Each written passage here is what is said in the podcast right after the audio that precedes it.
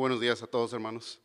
Eh, les invito a que vayamos a la, ahí de pie, hermanos, que vayamos a la, a la primera carta de Pedro. Primera carta de Pedro, en el capítulo 5.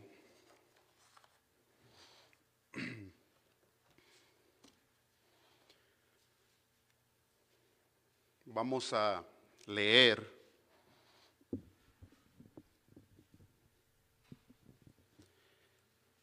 versículo 5, 6 y 7.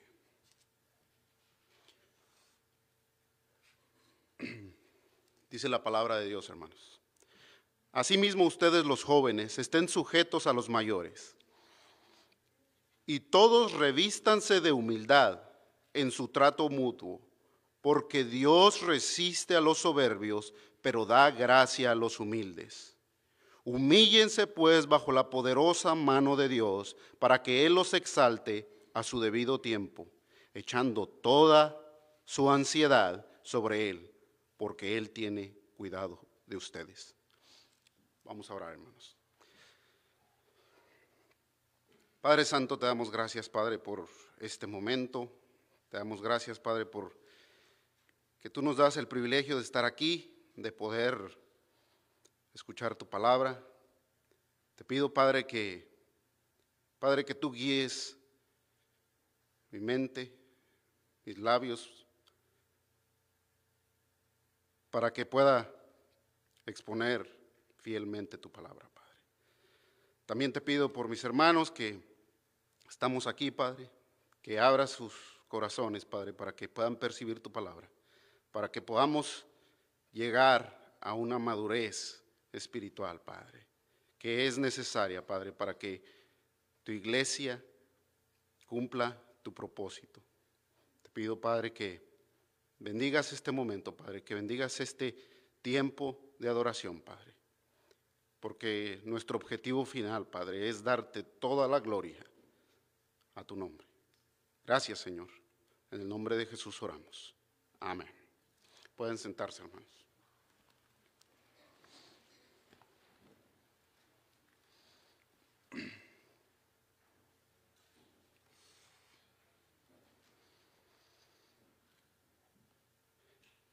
En esta carta, hermanos, eh, el título de, esta enseñanza lo titulamos Actitudes fundamentales para la madurez espiritual.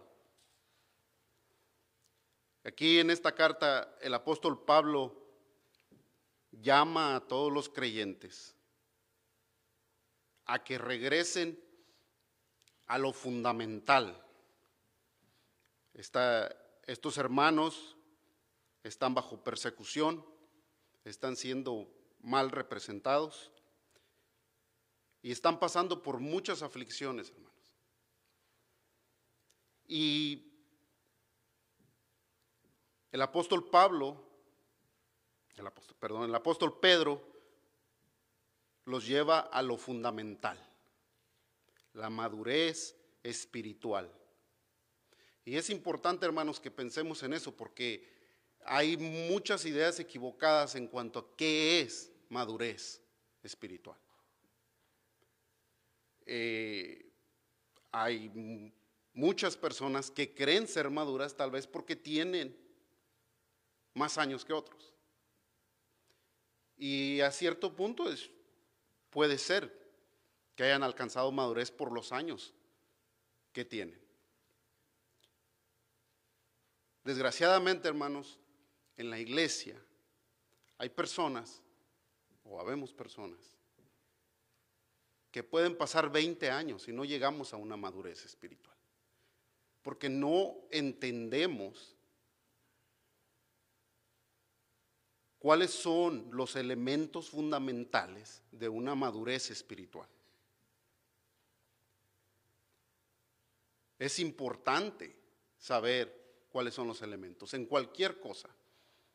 Por ejemplo, si aquí hay un músico, entiende que si no pone en práctica ciertos elementos fundamentales, no puede llevar a cabo lo que tiene que hacer en una manera correcta.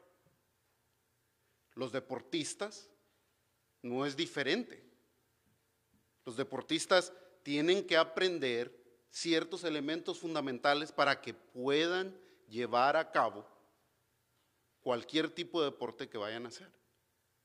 Y esa es la única manera que pueden llegar a ser unos buenos deportistas o unos buenos músicos en cualquiera de las áreas de nuestra vida. Siempre hay elementos fundamentales. Y es triste que en la iglesia hoy en día pasen los años y no lleguemos a una madurez espiritual. ¿Por qué? Porque no vamos a lo fundamental. No vamos a lo que es fundamental para que podamos aprender eso. Yo les puedo decir que hace unos días vi un video donde vi cómo se usaba correctamente un martillo. Yo les puedo decir que mi papá cuando yo era niño me enseñó a usar el martillo. Y yo nunca supe que la, otra parte del martillo era para poner el clavo, golpear, que el martillo se clavara y entonces volteabas el martillo y clavaras. No tienen idea cuántas veces me lastimé mis dedos, exploté mis uñitas y tengo marcas en mis dedos de eso. Todo porque no sabía cómo se usaba correctamente. Entonces es elemental esto, hermanos, que aprendamos esto. Y el apóstol Pablo, el, sigo con el apóstol Pablo, el apóstol Pedro nos lleva otra vez a esto, a lo fundamental. Y nos da tres elementos para que podamos llegar a la madurez espiritual. Los encontramos en estos tres versículos. El primero de ellos es la sujeción, estar sumisos, estar bajo autoridad. Y eso es algo difícil, hermanos. El apóstol Pedro nos hace un llamado a la sumisión en esta carta. En el versículo 2, 11, del 11 al 17, él nos llama a la sumisión al gobierno. En, en el versículo 2 del capítulo 2, versículo 18 al 25, nos llama a la sumisión a los amos. En nuestro contexto serían nuestros patrones. Y en el capítulo 3, del 1 al 7, el apóstol Pedro nos llama la sumisión en la familia, la sumisión del esposo y la sumisión de la esposa. En este versículo, el apóstol Pedro hace un llamado a los jóvenes, ya, ya por último, les hace un llamado a los jóvenes diciéndoles, asimismo ustedes los jóvenes, y podemos entender, ¿verdad? La juventud, los años de juventud son los años más rebeldes de nuestra vida. Entonces, por último, el apóstol le hace un llamado a los jóvenes a que estén sujetos, a que estén bajo la autoridad de los mayores. Y luego hace un llamado a todos. Si lo notan ahí, después de que dicen mayores, dice, y todos revístanse de humildad en su trato mutuo. ¿Lo ven? Todos, este es un llamado a todos, esta prenda nos queda a todos, hermanos. Ninguno se salga de esta responsabilidad. Todos revístanse de humildad. La madurez espiritual solamente sucede cuando edificamos nuestra vida bajo ciertos principios fundamentales, les dije. Y la madurez espiritual siempre llama a una actitud de sumisión, pero para ser sumisos necesitamos ser humildes, hermano. ¿Sí o no? La palabra que usa en el original aquí cuando dice revestidos. literalmente significa atarse algo encima como un delantal de trabajo usado por los siervos. ¿Sí o no? Nuestro, hoy en día, si vas a un restaurante, vas a ver a alguien con un mandil y es quien te va a servir, ¿verdad? básicamente aquí lo que está diciendo es que el cristiano se tiene que revestir de servicio, tiene que prepararse para servir a sus hermanos. Y luego les dice, revestidos de humildad. Y miren que me llamó la atención lo que el original eh, en la escritura dice en cuanto a la humildad. La palabra humildad en el original quiere decir de poca importancia mental o autodegradación. Describe la actitud de quien sirve voluntariamente, incluso en las tareas más bajas.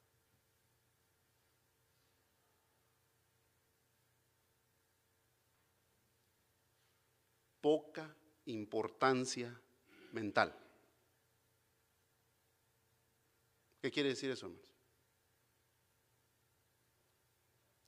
Si ustedes se fijan, cada vez que nosotros vamos a servir algo, vamos a servir en algo, vamos a hacer algo, lo que nuestra mente nos dice que es lo más importante, eso es lo que hacemos. Incluso hasta peleamos por eso.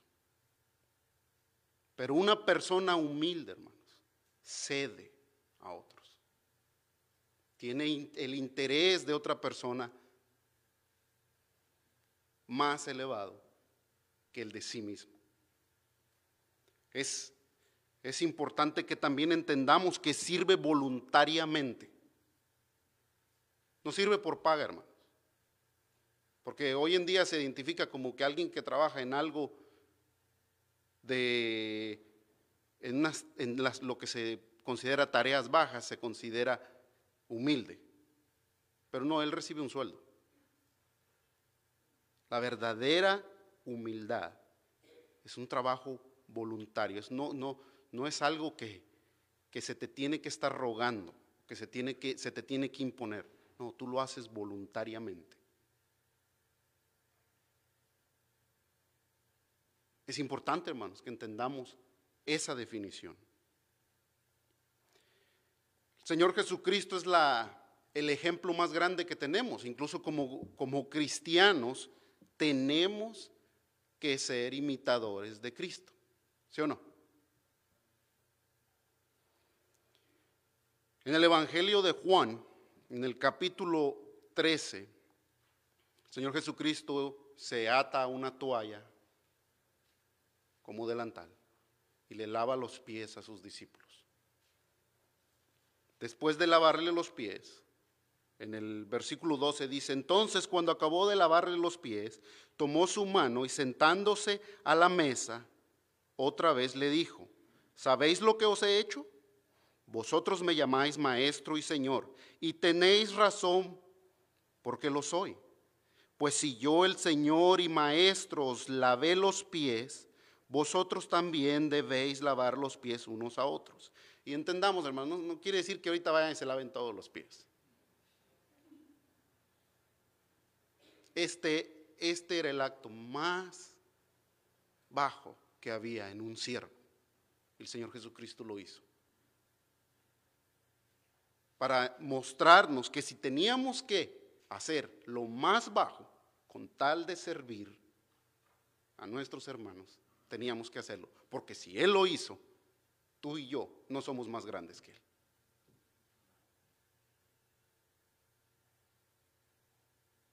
¿Sí o no?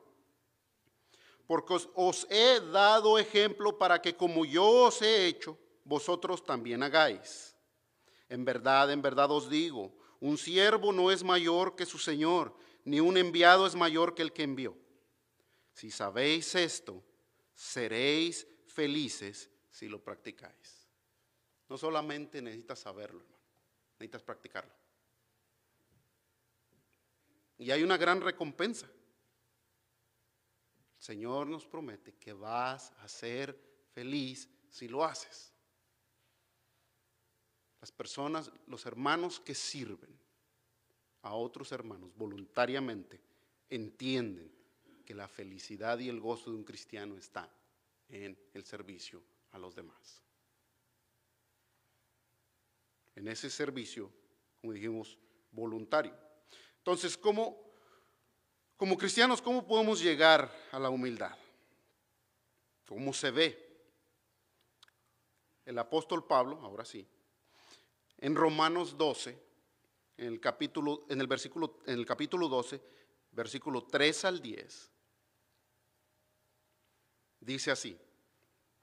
Vamos a ver cómo se ve. Dice, porque en virtud de la gracia que me ha sido dada, digo a cada uno de vosotros, que no piense más alto de sí de lo que debe pensar, sino que piense con buen juicio, según la medida de fe que Dios ha distribuido a cada uno. Pues así como en un cuerpo tenemos muchos miembros, pero no todos los miembros tienen la misma función, así nosotros, que somos muchos, somos un cuerpo en Cristo individualmente miembros los unos de los otros, pero teniendo, teniendo dones que difieren según la gracia que nos ha sido dada. Usémoslo, si el de profecía, úsese en proporción a la fe. Si el de servicio en servir, o el que enseña en la enseñanza, el que exhorta en la exhortación, el que da con liberalidad, que con liberalidad, el que dirige con diligencia, el que muestra misericordia con alegría.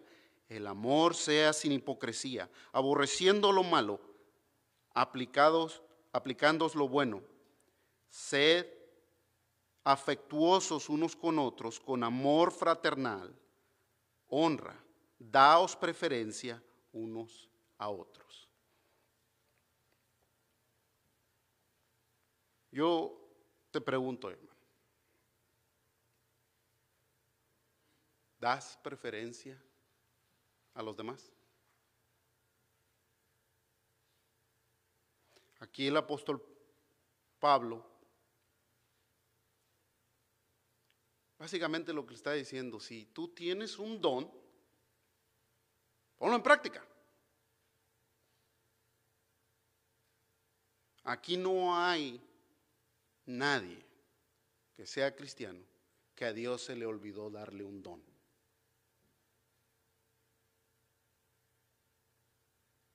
Sin embargo, hoy las iglesias están llenas de personas que quieren ser servidas.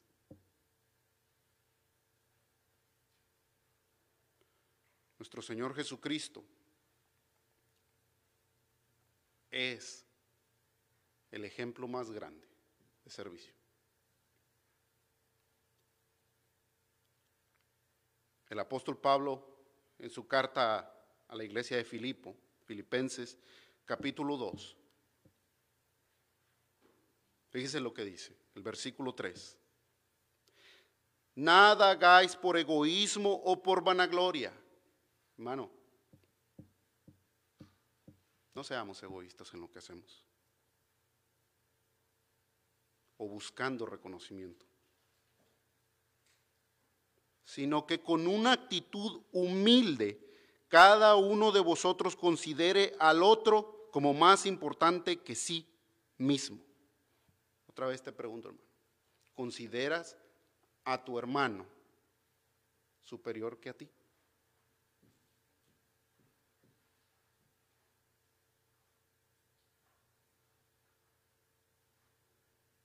Versículo 4 dice, no buscando cada uno su propio interés, sino más bien el del, de los intereses de los demás.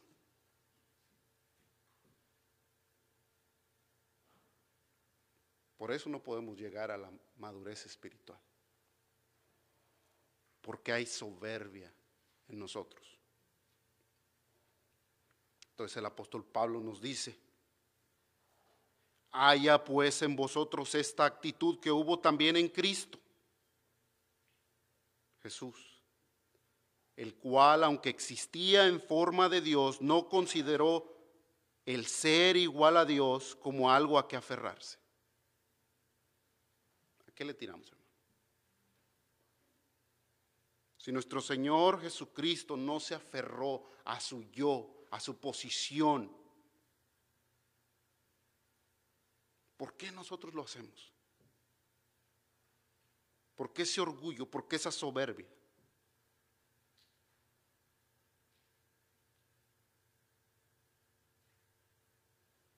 No se aferró. Él existía en forma de Dios y no se aferró, sino que se despojó a sí mismo tomando forma de siervo. Se puso el delantal, hermano.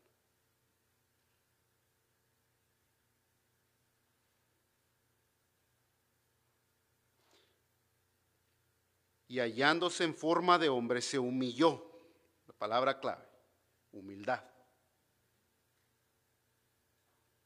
Si el Dios que se hizo carne se humilló, ¿por qué nosotros no podemos? Se humilló a sí mismo, haciéndose obediente hasta la muerte y muerte de cruz. Por lo cual Dios también lo exaltó hasta lo sumo y le confirió el nombre que es sobre todo nombre, para que en el nombre de Jesús se doble toda rodilla de los que están en el cielo, en la tierra y debajo de la tierra, y toda lengua confiese que Jesucristo es el Señor, para la gloria de Dios Padre.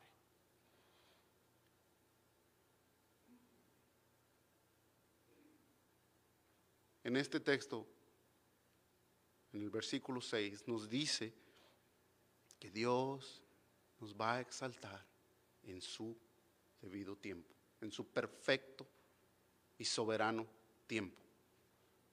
Y la muestra está que cuando nuestro Señor Jesucristo hizo esto, también lo exaltó hasta lo más alto.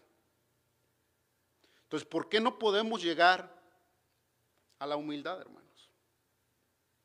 Y aquí hay un punto bien difícil. Dios resiste a los soberbios, pero da gracia a los humildes. Lo voy a volver a repetir. Dios resiste a los soberbios, pero da gracia a los humildes. Dios trae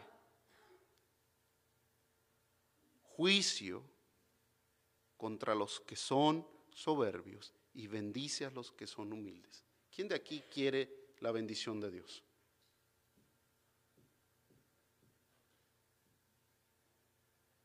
Es, importante que entendamos esto porque en Proverbios capítulo 6, versículo 16 y 17, fíjense bien, dice, seis cosas hay que odia el Señor y siete son abominación para él.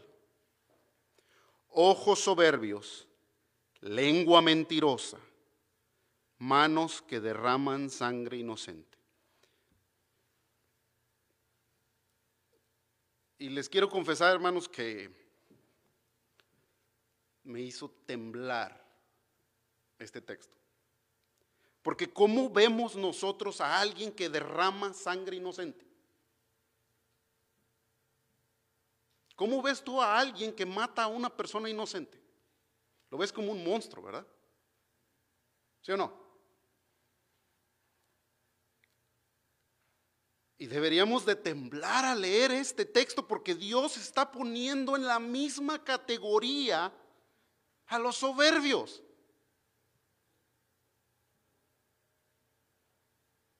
En Proverbios 8:13 dice, el temor del Señor es aborrecer el mal, el orgullo, la arrogancia, el mal camino y la boca perversa, yo aborrezco.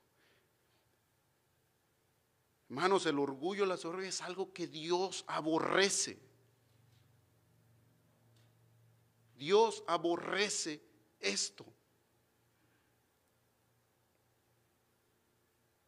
Y yo te digo, mi hermano, que si tú estás luchando con eso,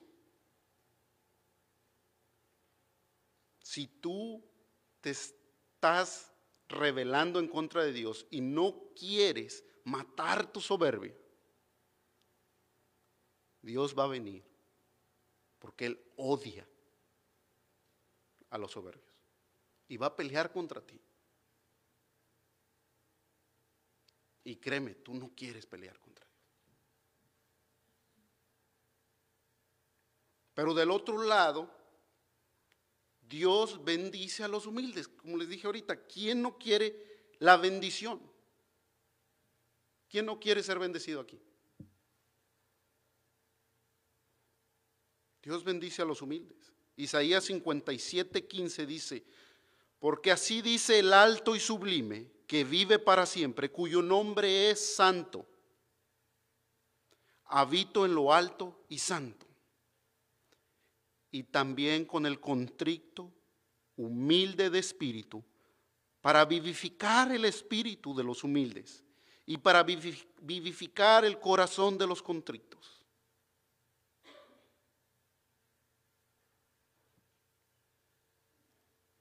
¿Quieres la bendición de Dios? Solamente habitan los humildes. En Isaías 66, 2 dice, todo esto lo hizo mi mano, la creación. Y así todas estas cosas llegaron a ser, declararé el Señor, pero a este miraré, al que es humilde y contrito de espíritu y que tiembla ante mi palabra.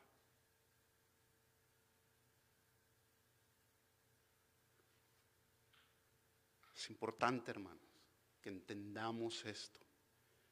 Tiene que haber humildad, tenemos que humillarnos. En el versículo 6 de la primera carta de Pedro, estamos leyendo, el apóstol Pedro, llama a los hermanos a que se humillen bajo la poderosa mano de Dios.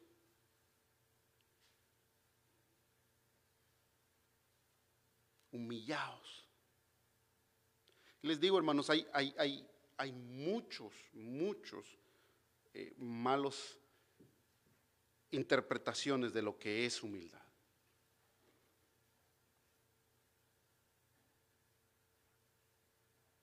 He oído a veces hermanas decir,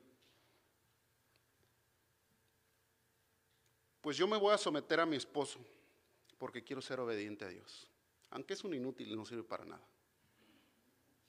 Pero me voy a someter a él porque mi Dios me lo pide.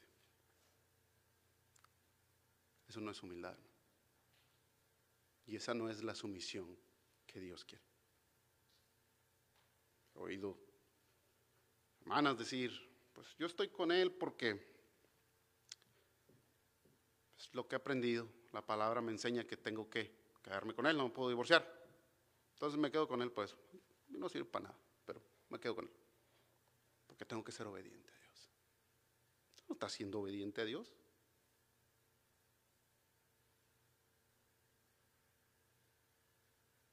Eso no es humildad.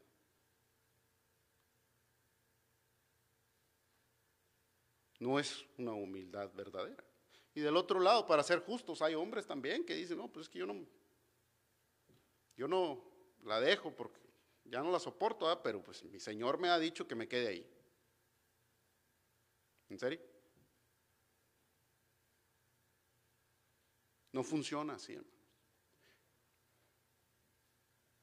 En el servicio, hay hermanos en la iglesia que no quieren servir hasta que todo funcione de una manera que como ellos consideran que es correcta. Porque ellos son obedientes a la palabra de Dios. A mí te digo, mi hermano, que te vas a morir y no va a funcionar y no va a pasar eso. Del otro lado, hay personas que sirven también. Y hay una soberbia en ellos y también tienen esa actitud. Toda esta gente es necia, es esto, es lo otro, es aquello, pero pues, bueno, tengo que servirles a ellos porque pues, Dios me manda a servirles. Es una humildad falsa, hermanos. No funciona así. Aquí nos manda a ser humildes bajo la poderosa mano de Dios. Humillaos. El apóstol Pedro estaba pensando en el Salmo 25.9, cuando les habló esto. Salmos 25.9 dice, encaminará a los humildes por el juicio y enseñará a los mansos su carrera, echando nuestra ansiedad sobre él. Encaminará a los humildes por el juicio. El profeta Daniel, en Daniel 10, versículo 12, noten hermanos qué tan importante es la humildad. Dice el versículo 2, entonces me dijo Daniel, no temas, el ángel, porque desde el primer día que dispusiste tu corazón a entender y a humillarte en la presencia de Dios, fueron oídas tus palabras, y a causa de tus palabras yo he enviado, yo he sido enviado. Dios obra cuando hay un corazón humilde, clamando a Dios. profeta Miqueas también en Miqueas 6:8 dice, "Oh hombre, él te ha declarado lo que es bueno, ¿y qué pide Jehová de ti? Solamente hacer justicia y amar, misericordia y humillarte ante tu Dios." Nuestro Señor Jesucristo en el Evangelio de Mateo, en el famoso Sermón del Monte, comienza diciendo, bienaventurados los pobres de espíritu, porque de ellos es el reino de los cielos. Y los que han estudiado este texto entienden que el original lo que está diciendo es, cuando dice pobres de espíritu, se está refiriendo a un mendigo que clama por misericordia. Mendigo que ni siquiera levanta la cabeza clamando que le den una moneda.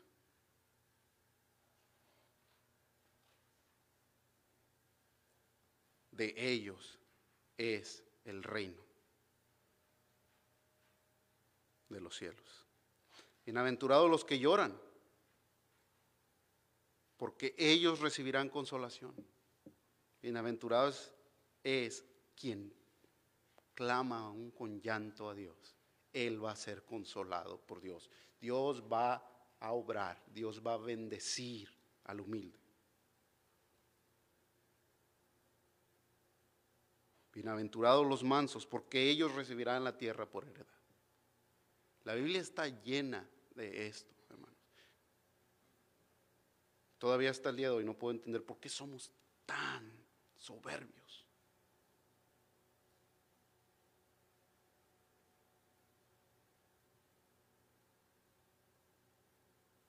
En Efesios capítulo 4, 1 y 2, el apóstol Pablo le dice la carta de Éfeso, yo pues preso en el Señor os ruego que andéis como es digno de la vocación con que fuisteis llamados, con toda humildad y mansedumbre, soportados con paciencia los unos a los otros en amor. Como les dije, hermanos, no nomás nos soportemos, soportémonos en amor.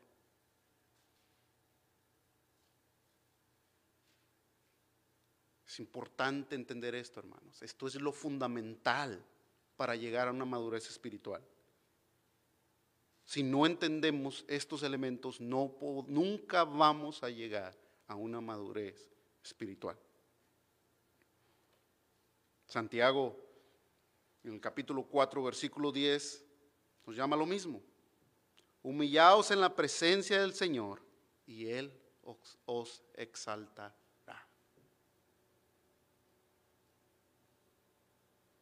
Entonces, tenemos que humillarnos bajo la poderosa mano de Dios.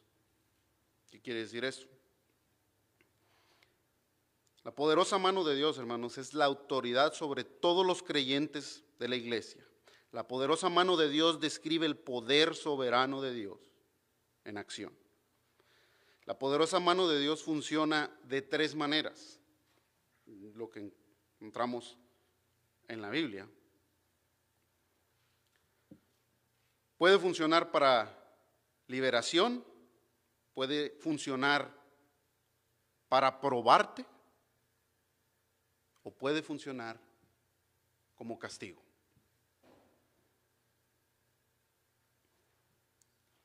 En el Antiguo Testamento, en el libro de Éxodo, Dios promete liberar a su pueblo. En Éxodo 3, 19, 20 dice, pero yo sé que el rey de Egipto no os dejará ir si no es por la fuerza. Pero yo extenderé mi mano y heriré a Egipto con todos los prodigios que haré en medio de él, y después de esto os dejará ir. En, más adelante, en Éxodo capítulo 13, vamos a leer un poquito de versículos, pero es importante que los leamos todos para que por medio de esta lectura podamos ver la poderosa mano de Dios actuando para la liberación del pueblo de Israel. En Éxodo 13, capítulo, eh, capítulo 13, versículo 3 al 16, dice así la palabra. Y Moisés dijo al pueblo, acordaos de este día en que salisteis de Egipto, de la casa de esclavitud, pues el Señor os ha sacado de este lugar con mano poderosa. Ahí está una vez. Él los ha sacado de ese lugar con mano poderosa, la mano poderosa de Dios actuando en la liberación. No comeréis en él nada leudado.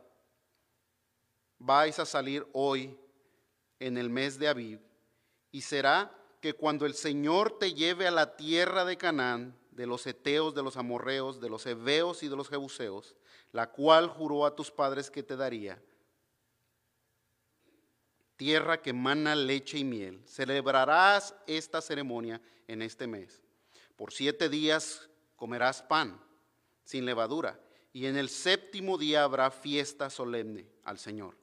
Se comerá pan sin levadura durante los siete días, y nada leudado se verá contigo, ni leudará alguna se verá en todo tu territorio.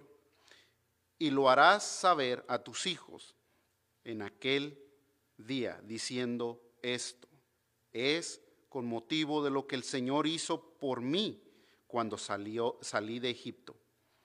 Y te será como una señal en tu mano y como un recordatorio en tu frente para que la ley del Señor esté en tu boca, porque con mano fuerte te sacó el Señor de Egipto.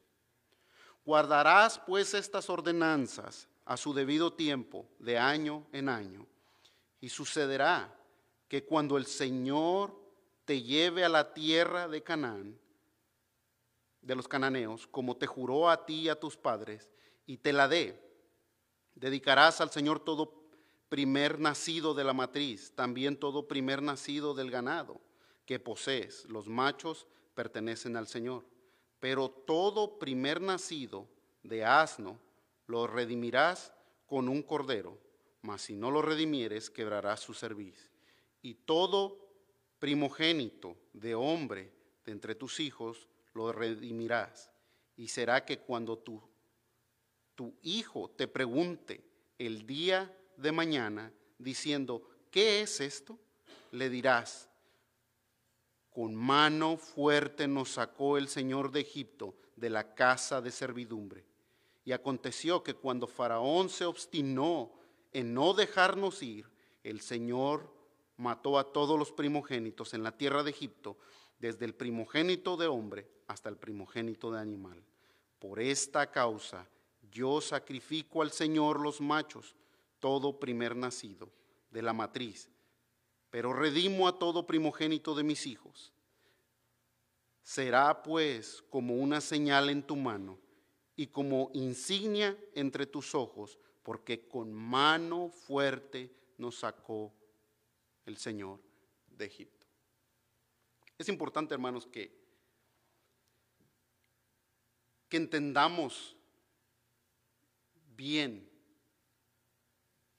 qué es estar bajo la poderosa mano de Dios. Es importante, hermanos.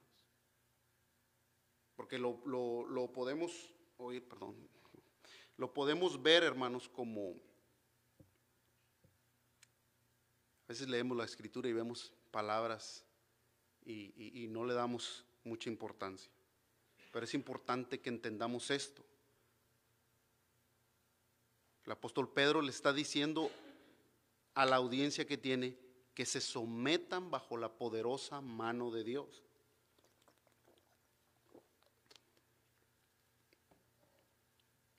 Entonces, en esta parte podemos ver cómo Dios nos puede liberar con su poderosa mano. Pero también encontramos en la Biblia que Dios usa su mano poderosa para probarnos. La prueba más sobresaliente que tenemos en la escritura es la prueba de Job. En Job 30, 20, 21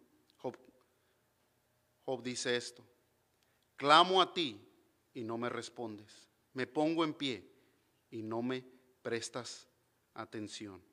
Te has vuelto cruel conmigo, con el poder de tu mano me persigues. Es importante que entendamos, hermanos, que el estar sumisos bajo la poderosa mano de Dios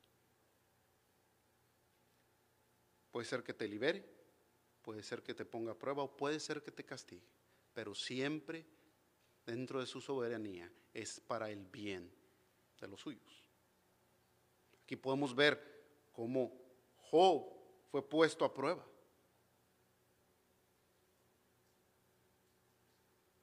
Bajo la poderosa mano de Dios. Y fue de bendición porque después él pudo decir, de oídas te había oído mas ahora mis ojos te ven. Yo te voy a preguntar y tú me vas a enseñar. Me arrepiento en polvo y en ceniza.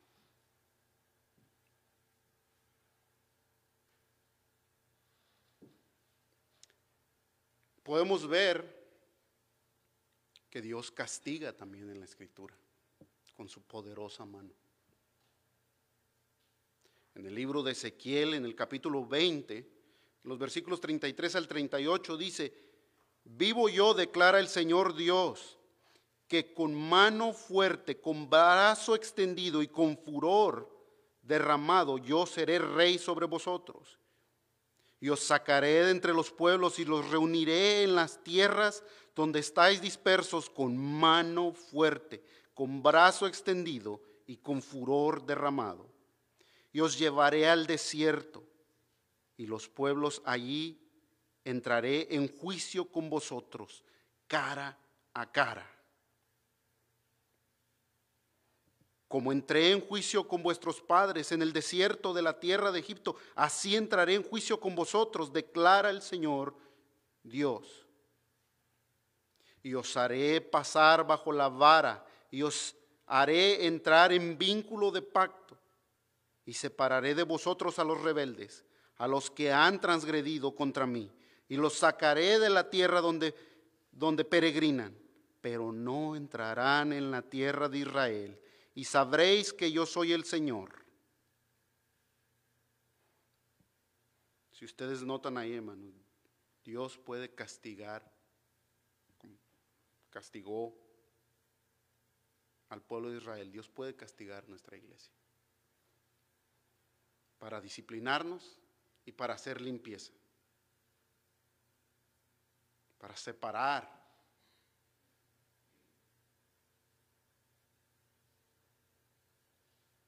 El poder de Dios, hermanos, siempre cumple su propósito. Y siempre lo hace para beneficio de nosotros. No importa si es liberación, no importa si es prueba, no importa si es castigo. Sometámonos bajo la poderosa mano de Dios. Humillémonos bajo la poderosa mano de Dios, como dice el apóstol Pedro aquí. Es importante, hermanos. El apóstol Pedro nos sigue diciendo que el Señor nos exaltará cuando fuere su tiempo. El Señor siempre tiene un tiempo, hermanos. Y no es nuestro tiempo. Nosotros podemos ver en las escrituras que cuando fue el tiempo Jesucristo nació, según Gálatas 4:4. Cuando fue el tiempo perfecto de Dios, nuestro Señor padeció una muerte sustitutiva en un tiempo exacto que Dios predestinó. Dios designó ese tiempo.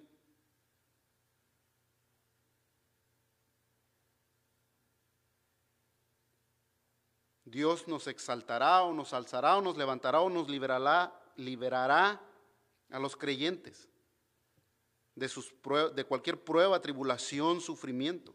El Señor nos va a librar, hermanos, de nuestras pruebas, de nuestros padecimientos en su momento exacto y perfecto. No importa por qué situación estés pasando. Estoy seguro que no está, ninguno de nosotros está pasando la situación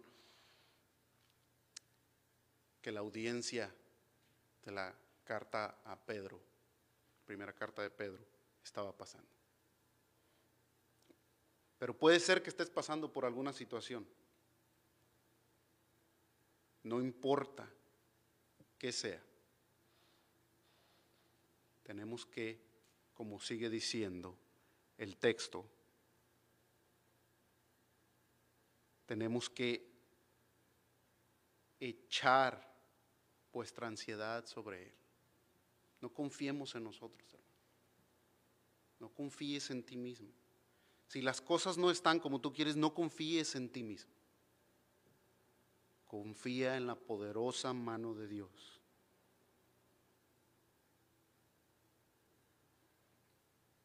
¿Cómo? Este es el último elemento, hermanos. La confianza. ¿Cómo podemos confiar en Dios? Y otra vez, voy a lo mismo. Todos decimos que confiamos en Dios. ¿Sí o no? pero nuestras obras hablan distinto. Hermanos, cuando los creyentes soportan con humildad y sumisión, encuentran su fortaleza en medio de las pruebas, por medio de la plena confianza en el propósito perfecto de Dios. Sin duda aquí, el salmista otra vez es la fuente de Pedro. El Salmo 55, versículo 22, dice el salmista, Echa sobre el Señor tu carga y Él te sustentará. Él nunca permitirá que el justo sea sacudido. ¿Confías en el Señor? Porque como les digo, muchas veces decimos que confiamos en el Señor y la palabra nos dice una cosa y nosotros hacemos otra. ¿De verdad confiamos en el Señor? Esa es una pregunta que, que nos deberíamos de hacer todos los días.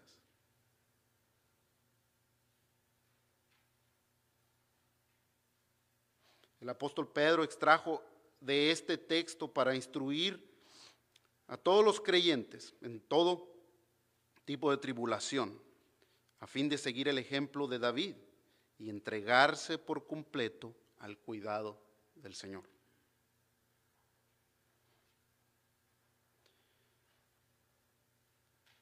Es algo que tenemos que pensar, tenemos que meditar cómo se ve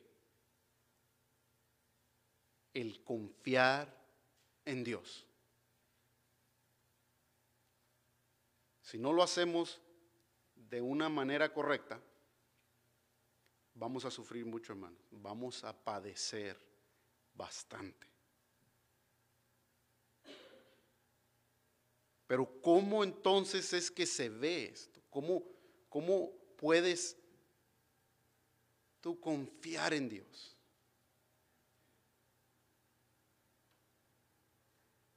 ¿Por qué puedes tú confiar en Dios?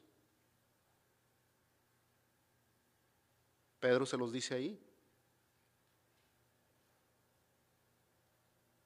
Echando todas sus ansiedades sobre Él, porque Él tiene cuidado de ustedes.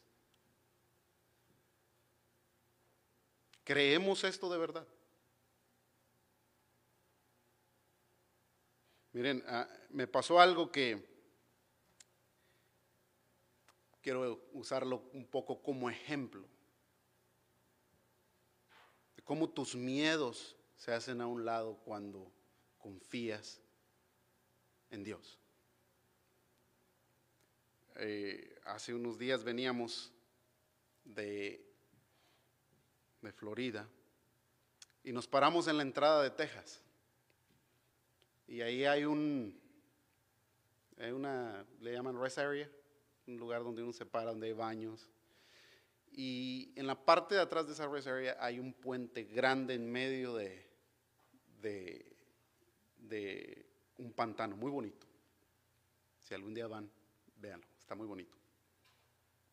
Entonces, yo estaba con mi hija y le digo yo, vamos, vamos a ver.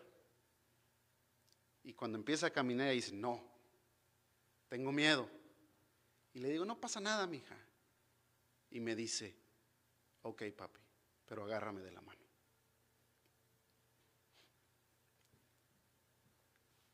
Pobrecita de mi no sabe que no sé nadar.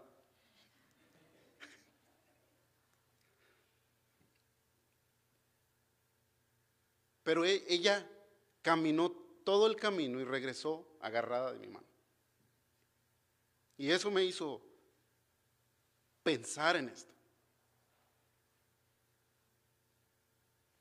Porque yo soy un hombre que, por mi hija, a lo mejor no la hubiera podido ni salvar si hubiera pasado algo. ¿eh? A lo mejor ella me hubiera salvado a mí porque ella es la que sabe nadar. Pero sería bonito, hermanos, que cuando hay cualquier situación en nuestra vida, cualquier miedo que haya en nuestras vidas, podamos tomar la mano de Dios y caminar. ¿Por qué? Porque Dios tiene cuidado de ustedes. Necesitamos creer esto, hermanos. El ejemplo que encontramos grande en la palabra es el ejemplo de Ana.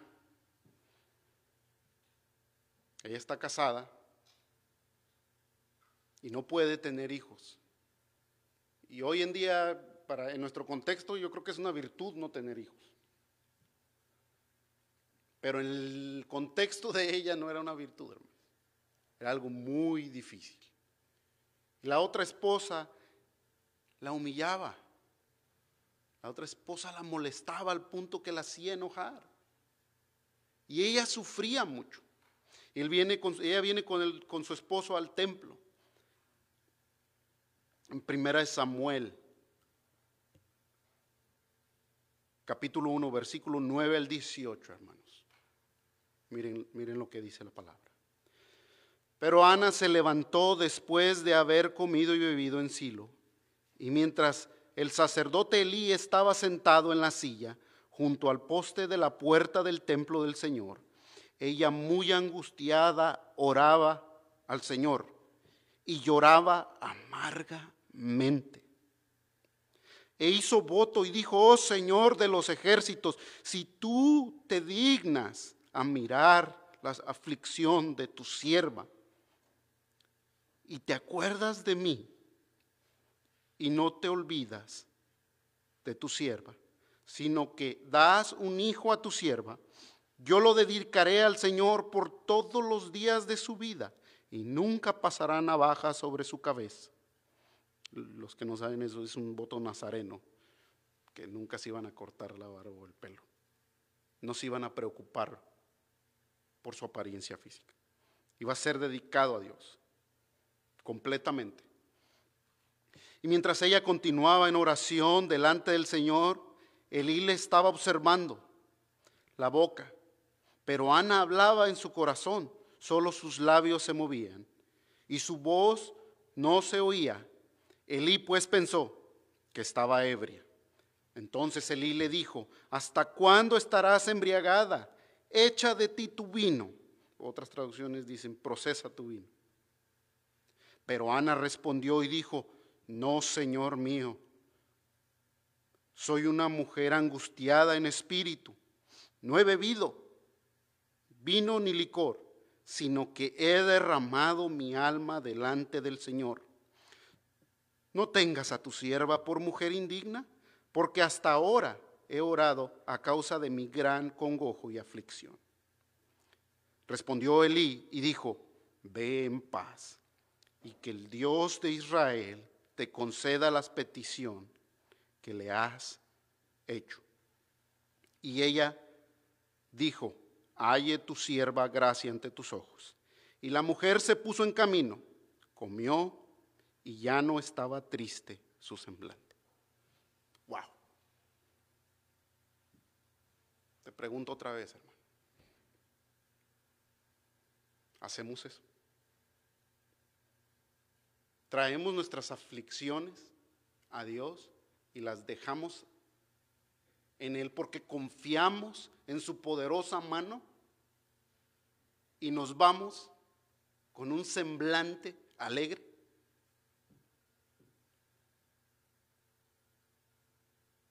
O venimos a Dios y le decimos todas nuestras aflicciones y nos las volvemos a llevar de regreso. Por eso vivimos en miseria.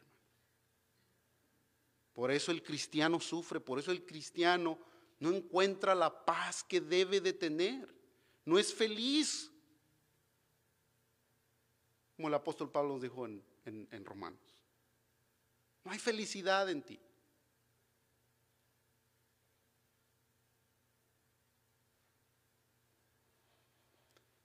Es importante, hermanos, que entendamos que estos tres elementos, la sumisión, la humildad y la confianza en Dios, si no los pones en práctica, nunca vamos a llegar a una madurez espiritual. Pero si lo hacemos, hermanos, podremos cantar el canto de David que cantó en 2 Samuel 22, 1 al 3. Habló David las palabras de este cántico al Señor, el día en que el Señor lo libró de la mano de todos sus enemigos y de la mano de Saúl. Dios cumple, hermanos. Y dijo, el Señor es mi roca, mi baluarte, mi libertador mi Dios, mi roca en quien me refugio, mi escudo y el cuerno de mi salvación, mi altura inexpugnable y mi refugio, Salvador mío, tú me salvas de la violencia. Podremos decir lo que dice Hebreos 13:6, de manera que decimos confiadamente, el Señor es el que me ayuda, no temeré. ¿Qué podrá hacerme el hombre?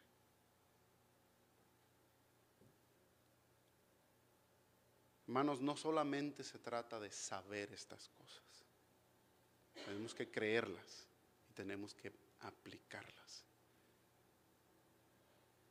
Tenemos que atacar la soberbia, tenemos que matar esa soberbia que hay en, nuestras vidas. Todos tenemos soberbia. Algunos más que otros, pero todos tenemos. Es importante, hermanos, que entendamos esto. Andrew Murray fue un, un pastor, escritor de Sudáfrica, y dijo esto, el orgullo debe de morir en ti o nada del cielo puede vivir en ti.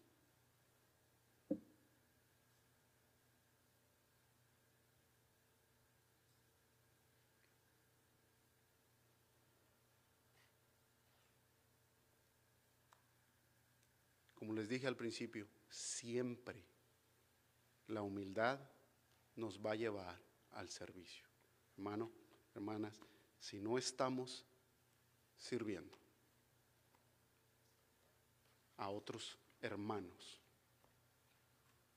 no hemos entendido esto.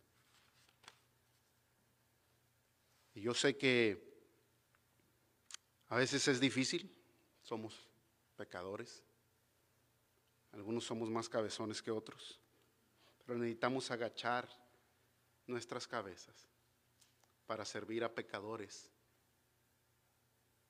indignos, igual que nosotros. Oremos. Padre Santo, te damos gracias, Padre. Gracias te damos, Padre, porque, oh Padre, tú nos has dado tu palabra, Padre. Has puesto todo lo que nosotros necesitamos saber, Padre, para que podamos llegar a una madurez espiritual, Padre. Ayúdanos, Padre, a que como iglesia entendamos esto. Ayúdanos a que juntos podamos crecer en estas cosas, que podamos madurar juntos, hermanos, porque sabemos y entendemos, Padre, que si no lo hacemos, no habrá bendición. Tú no nos vas a bendecir. Te pido, Padre, tu bendición. Te pido, Padre, que quebrantes nuestros corazones, Padre. Que podamos atacar esa soberbia, que podamos matarla, sacarla de nuestras vidas. Para que, como tu palabra dice, podamos morar junto contigo, porque tú eres santo, santo, santo. Pedimos perdón por todos nuestros pecados. En el nombre de Jesús oramos. Amén.